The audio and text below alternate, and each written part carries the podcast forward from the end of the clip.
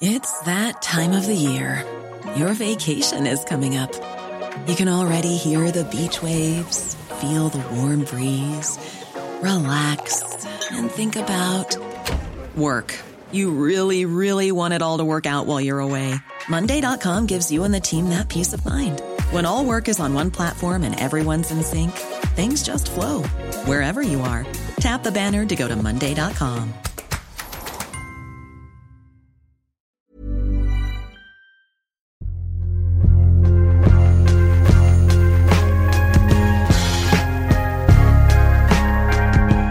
Salut, c'est Thomas Rozek. Régulièrement, dans l'élaboration des épisodes de ce podcast, nous tentons d'injecter un peu d'informations venues de l'étranger, de sortir des limites de notre territoire. C'est un grand classique, des rédactions qui toutes essayent d'agrémenter leur ligne éditoriale d'un peu d'actu international. La difficulté, c'est de devoir faire le tri, car on ne peut pas prétendre à l'exhaustivité. Alors, plutôt la guerre au Yémen, qui dure depuis 5 ans et a fait plusieurs dizaines de milliers de morts, ou plutôt la politique interne en Turquie ses conséquences sur la diplomatie mondiale, ou encore le Soudan, où les militaires ont pris le pouvoir en tirant sur la population tout en coupant les accès au web et à la 4G pour éviter que l'info ne circule. Aussi sordide et cynique qu'il puisse paraître, ce choix, il fait partie de la fabrique de l'information. Il est même régi par des codes, des lois, comme celle du mort kilomètre, dont on a eu envie de déconstruire un peu les rouages avec cet épisode du jour. Bienvenue dans Programme B. Sur ces images amateurs tournées sur le lieu du sit-in Khartoum, les forces soudanaises avancent vers la foule. Soudain, les manifestants se mettent à courir, visiblement effrayés. La confusion règne, puis des coups de feu retentissent. Plusieurs hommes s'écroulent, tandis que la salve se poursuit. J'ai mentionné le Soudan à l'instant, ça n'est pas pour rien, puisque l'idée de cet épisode, elle est venue justement de notre envie de creuser la question soudanaise sur laquelle j'avais notamment été alerté, pas par un article, mais par une série de tweets, un thread écrit par une consoeur, la journaliste freelance Kumbis Oplowi. J'ai donc invité à venir en discuter. J'ai voulu savoir pour démarrer comment elle en était arrivée à s'intéresser au Soudan. En fait, euh, je regarde beaucoup l'actualité via Twitter, je regarde les, trends, les tendances, tout ça. Et aussi, à côté, il y a la recherche. Mmh. Donc, euh, je suis tombée dessus. C'était Rocaille Diallo qui avait partagé un... Euh, un article de Libération. Mm. Et je me suis dit que beaucoup de gens ne lisent pas d'articles, donc je voulais juste simplifier ça. Mm. Et du coup, alors, si, si, on résume un peu le, ce qui se passe en ce moment au Soudan, qu'est-ce que vous, vous avez euh, compris de la situation là-bas? Bon, En fait, on sait déjà que le Soudan a subi beaucoup de catastrophes, mm. que ce soit le Darfour, euh, où il y a eu 300 000 morts, plus ou moins, que ce soit la famine, tout ça. Mais depuis décembre 2018, en fait, le peuple est descendu dans la rue euh, parce que le, le pain avait triplé de prix. Et depuis, il demande la démission de, de Omar euh, al-Bashir. Et grâce au, euh, à l'armée, euh, il a été destitué. Mais après, l'armée a repris le pouvoir dans la violence les manifestants, les civils, ne voulaient pas d'un conseil de transition militaire. Ils voulaient directement que le, conseil soit donné aux civils. Donc, ils ont fait un, sitting à, Khartoum devant le, QG de, la base militaire. Et euh, la nuit du 3 juin, ben, ils ont été euh, dispersés dans le sang, dans les viols, tout ça. Ce qui, frappe toujours avec ce type de, drame quand ils se produisent, c'est la difficulté qu'on a euh, j'ai pas envie de dire à s'y intéresser, mais en tout cas à, lui faire trouver un écho euh, dans, dans, les médias. C'est quelque chose de, de récurrent. Vous, ça, vous, c'est ça qui vous a frappé, j'imagine? À l'école de journalisme, on appelle ça la loi mort au kilomètre. Donc euh, les gens sont plus sensibles à une, euh, à une catastrophe qui est proche d'eux, en distance, mais aussi quand les victimes le ressemblent en fait. Mm. Donc les gens, les Français seront plus touchés par des victimes à Boston, comme ils ont plus ou moins le même rythme de vie, tout ça, que des villageois kenyans. Hmm. Donc c'est logique, c'est humain, mais c'est triste. Est-ce qu'il y a des moyens, d'après vous, de faire évoluer ça, de faire changer ça? Est-ce que, par exemple, Twitter, parce qu'on on le voit avec le, le, succès qu'a pu avoir euh, le thread et donc la, la, on va dire la, l'intérêt qu'il a récolté, parce qu'il y a pas mal de gens qui vous remerciaient, qui, qui, qui, qui, ont trouvé de la satisfaction à apprendre des choses et à être au courant euh, des choses grâce à, grâce à ça. Peut-être que justement, via les réseaux, on peut casser un peu ce, cette loi du mort kilomètre qu'on nous resserre systématiquement pour ce genre d'affaires. Mais c'est vraiment via Internet que ça va changer, je pense, parce qu'Internet a fait du monde un grand village et on a des news de partout dans le monde. Et euh, on suit des gens, par exemple, qui habitent, euh, qui habitent à Beyrouth, qui habitent au Caire, tout ça. Et par exemple, exemple, le, la vague de soutien bleu a été lancée par les amis d'un des, des Soudanais qui est mort. Et euh, je pense que c'est vraiment Internet qui va nous rapprocher euh, du, reste du monde, en fait. Justement, euh, vous mentionnez la vague de soutien bleu. On peut peut-être expliquer ce que c'est? Oui. En fait, il y a eu un hashtag Blue for Sudan. Et c'est après la mort d'un jeune londonien qui est parti au Soudan pour manifester avec ses compatriotes. Il a été tué le 3 juin. Et ses amis à Londres ont mis leur photo en bleu par signe de respect, par signe de soutien. Et beaucoup de stars, dont Rihanna, ont reposté le mouvement. Et voilà. Est-ce qu'il n'y a pas un, côté un peu euh, frustrant quand on est justement euh, une jeune journaliste qui, démarre euh, dans le métier de voir qu'on est confronté à, des réalités aussi cyniques que le, justement la loi du, du mort kilomètre en fait, oui, c'est cynique, mais encore une fois, c'est l'être humain. Ce qui nous touche vraiment, c'est euh, le côté extraordinaire. Mm. Et euh, quand on voit un pays où il y a beaucoup de massacres, il y a beaucoup de morts, les gens vont juste dire, hein, c'est triste, c'est pas autre chose. Mm. Donc je pense, euh, ce qu'il faudrait faire en tant que journaliste et média, c'est humaniser le reste du monde mm. et pas seulement les montrer via les morts, via les victimes. Parce que même si on peut ressentir de l'empathie euh, pour une victime, on va jamais la considérer comme, comme notre égal. Hmm. Donc je pense que c'est notre rôle en tant que média de rendre humain le reste du monde aussi. Et, peut-être que ce que ça sous-entend derrière, cette, euh, cette difficulté qu'on a de faire entendre la, la, réalité, notamment quand ça touche des pays africains, euh, c'est peut-être le manque de diversité qu'il y a dans les rédactions aussi. Parce que forcément, on s'intéresse moins à ce qui peut se passer dans des pays où la population est majoritairement noire quand on est entouré d'une rédaction de journalistes blancs, quelque part. Je dis ça en tant que journaliste blanc moi-même. Mais c'est tout à fait vrai. Rien que le choix des sujets, et le choix et la façon de traiter les sujets euh, euh marque ou montre le manque de diversité, de diversité dans les médias. Mm. On en parle souvent, mais souvent on, on le laisse à côté et on parle plus de sexisme, alors que par exemple les femmes euh, issus de la diversité souffrent de sexisme et de racisme. Mm. Et j'ai fait plusieurs euh, médias en France et j'ai toujours été à seul noir. Et je trouve pas ça normal en fait. Mm. Et je sais pas si ça va changer un jour parce qu'on se plaint, on se plaint. Et euh, le problème, c'est que comme on n'est pas représenté, on crée des, des médias communautaires. Mais encore une fois, c'est lu par la communauté. Mm. Donc ça ne change pas vraiment le, le problème. Oui, l'idée c'est d'arriver à casser, à casser ce, côté de fonctionnement par cercle, justement par bulle de filtre. Alors, on a beaucoup dit qu'Internet euh, favorisait les bulles de filtre, mais quelque part, on voit aussi que peut permettre de les briser. Oui, je pense aussi que Internet permet de mettre en lumière des, des, choses qu'on pensait juste ressentir nous-mêmes. Mm. Par exemple, le sexisme dans les rédactions. Euh, quand la Ligue du LOL est sortie, tout le monde a commencé à parler. On a vu que tous les médias étaient concernés, pas seulement un seul média. Et je pense que parler de, du manque de diversité dans les, dans les, euh, sur Internet n'est pas euh, vain, parce qu'il y a beaucoup de Twitter, c'est vraiment le média des journalistes par excellence. Et je pense qu'ils lisent. Et je pense qu'un jour ou l'autre, ils n'ont plus le choix que d'ouvrir leurs portes. Parce qu'avant, on disait qu'il n'y avait pas assez de diversité dans les écoles de journalisme. Mais maintenant, on voit que c'est faux. Il y a de plus en plus de jeunes asiatiques, euh, d'origine asiatique, d'origine africaine, d'origine rome, qui s'intéressent au journalisme. Donc, je pense qu'un jour, euh, s'ils ne veulent pas qu'on boycotte euh, carrément les médias mainstream, je pense qu'ils seront obligés de s'ouvrir. Il y a aussi le fait que par l'usage intensif des réseaux, on devient soi-même quasiment euh, un média. Vous avez une forte communauté euh, de, followers, plusieurs, enfin 14 000 je crois abonnés sur, sur Twitter, ce qui est quand même conséquent.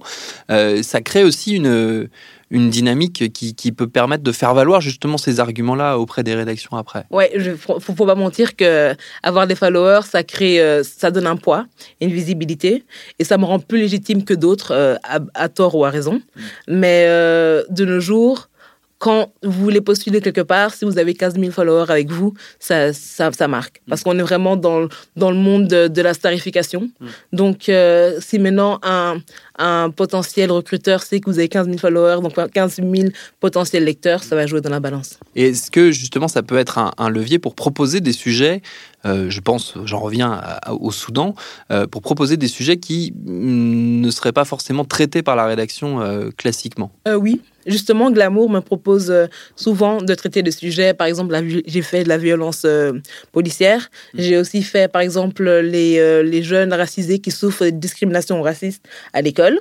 Et oui, c'est vraiment un levier, c'est une opportunité. Mm. Mais encore une fois, comme je disais, souvent on nous enferme justement dans cette catégorie et on on nous dit, ah, comme tu es noir, tu peux traiter les sujets noirs. Alors que c'est pas ce qu'on veut faire. On, le fait parce qu'on est obligé de parler et d'avoir de la diversité dans nos contenus, mais c'est pas tout ce qu'on veut faire. Oui, il faut pas se transformer en, en, argument, on va dire, enfin, en étant euh, une caution. Euh, mm-hmm. Il y a aussi cette, cet enjeu-là qui est très fort. Oui, c'est vraiment ça, parce que souvent, on se dit, ah, il y a un noir dans la rédaction, il y a un arabe dans la rédaction, nous sommes, nous sommes diversifiés. Et peut-être que, par exemple, le, noir ou l'arabe n'est pas du tout intéressé par les sujets de minorité, mm. et il a tout à fait le droit. Donc, je pense qu'un seul euh, racisé dans une rédaction, c'est pas du tout suffisant.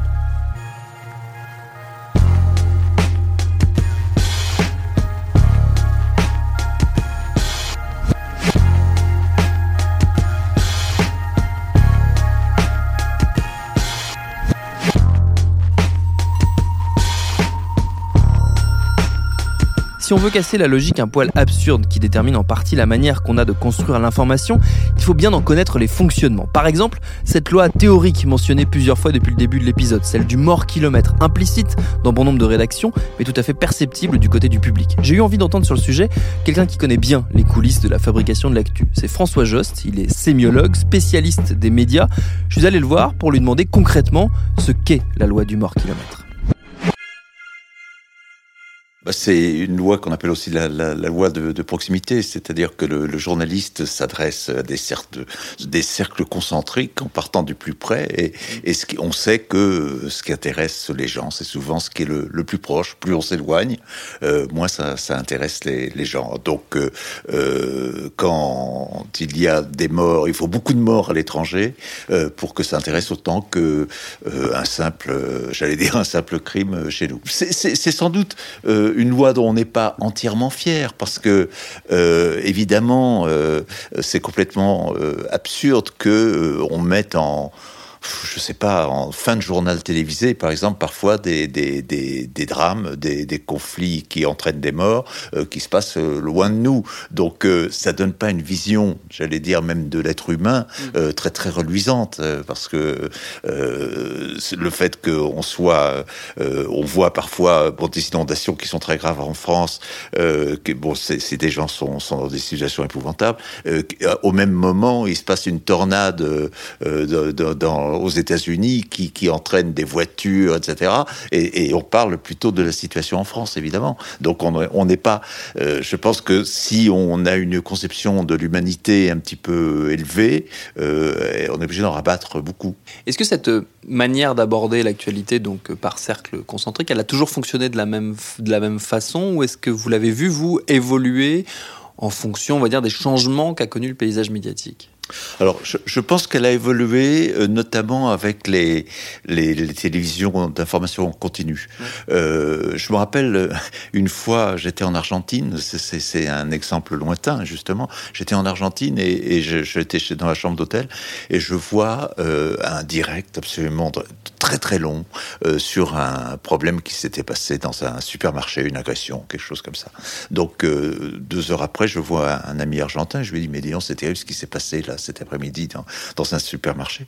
Et il est, évidemment, il n'était absolument pas au courant parce que c'était micro, un micro événement très très proche sur des chaînes. Euh, qui font de l'information en continu et qui doivent fournir constamment euh, de l'information. Et donc, euh, quand quand c'est il y a la mort de euh, j'allais dire tant mieux pour le média.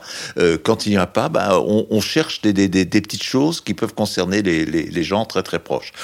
On pourrait presque dire que, si vous voulez, par exemple, dans le cas des, affaires de, enfin dans des manifestations de, des gilets jaunes, on a eu ces derniers temps où les effectifs baissent énormément, des, des directs démesurés, mais parce que ça touche Paris, la capitale, notre ville, euh, etc. Donc, par contre, on va dire la, la, le traitement réservé à des catastrophes ou à des, des, crimes très graves qui se passent loin de chez nous, lui n'a jamais trop bougé, c'est-à-dire qu'il est toujours relégué au fond du, au fond, on va dire, du programme du journal. Oui, oui, bien sûr. Mais je crois qu'il faut insister sur autre chose aussi. C'est pas seulement l'information en tant que telle, c'est aussi la représentation représentation visuelle, l'image. Euh, si, je sais pas, si c'est un enfant est renversé euh, aujourd'hui par une voiture, euh, si on montre sa photo, on, va la flouter euh, par égard euh, à la fois à cet enfant, la dignité humaine, et puis euh, ses parents, la famille, etc. Euh, en revanche, dès que ça franchit quelques centaines de kilomètres, ce- cette loi ne vaut plus. Euh, on se rappelle par exemple l'histoire du petit Alien, Elan euh, qui retrouvait euh, sur une plage un enfant de, de migrant. Et là, il a été montré partout. Alors que même que, que les parents, d'ailleurs, ont, ont, protesté, parce que je veux dire, ça s'ajoute une douleur supplémentaire, si vous voulez, à, à la mort de cet enfant. Alors, là aussi, il y a, comment dire, on peut euh, distinguer des degrés de- d'éthique journalistique, de déontologie journalistique, parce que certains journaux ont soit mis justement la photo aussi de loin, où on voit la- les choses mais sans reconnaître, euh, identifier un enfant précis, euh, soit parfois on floutait le- l'enfant. Mais on voit bien que, si vous voulez, alors qu'on est obligé de le faire dès que c'est en France, c'est très, c'est laissé à l'appréciation finalement de la rédaction dès que c'est lointain. C'est intéressant que vous mentionniez la- l'affaire du petit Alan Kurdi, donc qui avait été retrouvé mort sur une, sur une plage, euh, il me semble que c'était sur une île Grèce. turque, parce que justement, en préparant cette, euh, cet épisode, je me suis fait la réflexion que pour le coup, euh, cette mort-là avait suscité un, un- on va dire un, un regain d'intérêt pour euh, des histoires qui finalement n'intéressaient pas tant que ça euh, et les médias et le public. C'est-à-dire qu'il y avait eu déjà beaucoup de morts en Méditerranée, beaucoup de migrants qui avaient trouvé la mort en tentant de traverser la, Mé- la Méditerranée, mais il avait fallu attendre cet enfant, ce mort-là, pour que les choses changent. Est-ce que c'est un phénomène médiatique récurrent? C'est-à-dire qu'une mort peut faire basculer là où mille morts finalement n'avaient n'avaient Ouais. pas forcément suscité le même intérêt? Oui, c'est-à-dire que là, euh, si vous voulez, on avait une image spectaculaire qui permettait d'être, euh, enfin, qui était emblématique de tout euh, un phénomène. Mais comme vous dites d'ailleurs, euh, ça n'a pas changé l'attitude des Français. Le lendemain, ils étaient aussi nombreux à être contre l'immigration, mais ça, ça a fait, comme on dit aujourd'hui, euh, le buzz. Euh, c'est c'est le cas, ça, ça a été antérieurement aussi le cas du, petit garçon qui euh, a été absorbé par des, boues euh, dans un puits, euh, je ne me rappelle plus son nom, et où cette image a fait le tour du monde simplement parce que c'est, j'allais dire, euh, une belle image, comme disent certains journalistes un peu cyniquement. Petite parenthèse pour préciser une chose. Le garçon dont parle François Jost est en réalité une jeune fille. Elle s'appelait Omeira Sanchez. Elle est morte en 1985. C'était en Colombie. Elle avait 13 ans. Elle était bloquée dans les débris de sa maison détruite après l'éruption d'un volcan. Elle est restée coincée trois jours et trois nuits dans la boue et les gravats avant de mourir quasiment en direct puisque son agonie a été largement filmée et photographiée. Ça avait provoqué à l'époque un scandale mondial, notamment déjà sur la spectacularisation de l'info au mépris de la dignité des individus. Voilà, fin de la parenthèse. Retour à notre discussion avec François Jost. Euh, donc euh, ça peut renverser à ce moment-là euh, l'information, la hiérarchie de l'information elle-même. C'est-à-dire que si on vous dit il y a tant de morts au Soudan mais qu'on n'a pas d'image, ça n'existe pas véritablement. S'il y a des images, oui, c'est des images et des images qu'on n'attend pas, un petit peu disruptives comme on dit aujourd'hui. Alors là, ça peut être en, tête de journal. On aurait pu croire que les, parmi, je parlais de mutations tout à l'heure, parmi les dernières mutations qu'a connues le monde médiatique, il y a évidemment l'irruption du web social, des réseaux sociaux et de, de toutes ces plateformes qui sont maintenant un peu partout. Euh, on aurait pu croire justement que l'arrivée de ces plateformes aurait réduit ou en tout cas élargi, je ne sais pas quel est le terme Ouais. exact, euh, en tout cas aurait modifié euh, cette, euh, ce système de cercle concentrique, c'est-à-dire aurait réduit en tout cas la proximité et permis l'accès à plus d'images et donc plus d'informations et donc peut-être changer un peu les choses de ce point de vue-là dans la manière dont circulent ces informations-là. Euh, sauf que j'ai l'impression que ça n'est pas le cas. Alors, je ne sais pas si c'est si c'est pas le cas parce que si vous voulez, quand vous regardez par exemple un, site d'information euh, sérieux, euh, je sais pas France euh, Info ou quelque chose comme ça, vous, vous observez quand même toujours une assez grande différence entre les informations qui touchent l'étranger assez lointain, qui sont, euh, si vous regardez les préférences des, ou les, le nombre de vues, euh, qui sont assez lointaines dans le, la hiérarchie. En revanche, si vous avez euh, un, un, type qui fout le, le j'allais dire le bordel dans, dans, un studio de télé ou qui, qui, ça fait une image extraordinaire, elle va être partagée énormément mm. par, par les gens. Et à ce moment-là, le, spectaculaire l'emporte sur la, la, la, cette fameuse loi d'éloignement de, de proximité. Donc finalement, c'est plus, euh, on va dire, la, puissance de l'image que la puissance du fait qui, quelque part, euh, peut, faire déjouer cette, cette loi dont on parle depuis tout à l'heure. Oui, je pense qu'effectivement, que c'est sans doute assez différent pour la radio, justement, et pour la télévision, parce que si vous avez une image tout à fait spectaculaire, euh, ça, va, ça va aller plus loin que ça, ça va mettre en, en, crise cette loi de, de, de, de proximité. Est-ce que d'après vous, cette, cette loi de proximité ou loi du, loi du mort kilomètre, ça dépend du degré de cynisme ouais. qu'on ouais. qu veut y voir, euh, elle a encore de, de beaux jours devant elle? Ah ben moi j'en je, je, suis convaincu bien sûr. Euh, avec les réserves que, que j'ai faites j'en suis convaincu parce que euh, les, les, les, les, gens fonctionnent euh, comme ça. Et, et, il faut faire très attention parce qu'on se rappelle que euh, des, des, des, gens d'extrême droite comme Le Pen disait euh, on s'intéresse plus à sa famille qu'aux voisins plus aux voisins que aux gens d'en face et plus euh, voilà. Donc il faut faire très attention à ce que ça devienne que ça n'entraîne pas un nationalisme un refus de l'autre l'autre euh, considérable, etc. Alors, euh, je pense que ça, ça va continuer, bien entendu. Euh, en même temps, euh, c'est vrai qu'il y a cette, le fait que le, net, et on peut dire c'est quelque chose dont la circonférence est, partout et le centre nulle part. Donc il peut y avoir des images qui viennent de n'importe où, qui tout d'un coup emportent dans, le flot, enfin passe, passe devant. Donc il, peut y avoir ça, mais, ça n'empêche que le détachement du spectateur, l'empathie qu'il peut avoir pour le sujet filmé sera toujours beaucoup moindre quand ça sera lointain que quand ça sera euh, proche.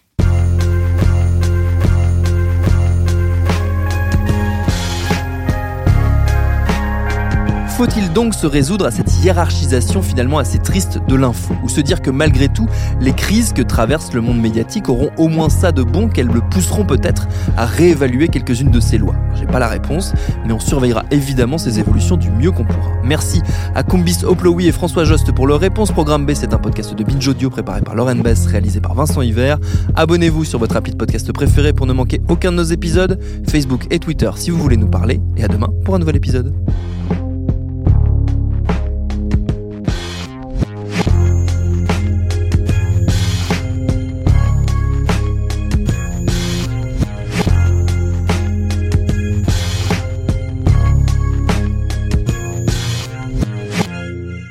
Binge. The secret to summer ready skin is here. Osea's number one best selling Andaria algae body oil, clinically proven to instantly improve skin elasticity and transform dry skin to silky, soft, and unbelievably glowing. Its signature scent of freshly squeezed grapefruit, cypress, and mango mandarin transports you to sun kissed summer days. Get healthy, glowing skin for summer with clean vegan skincare from Osea. Get 10% off your first order site wide with code GLOW at OseaMalibu.com.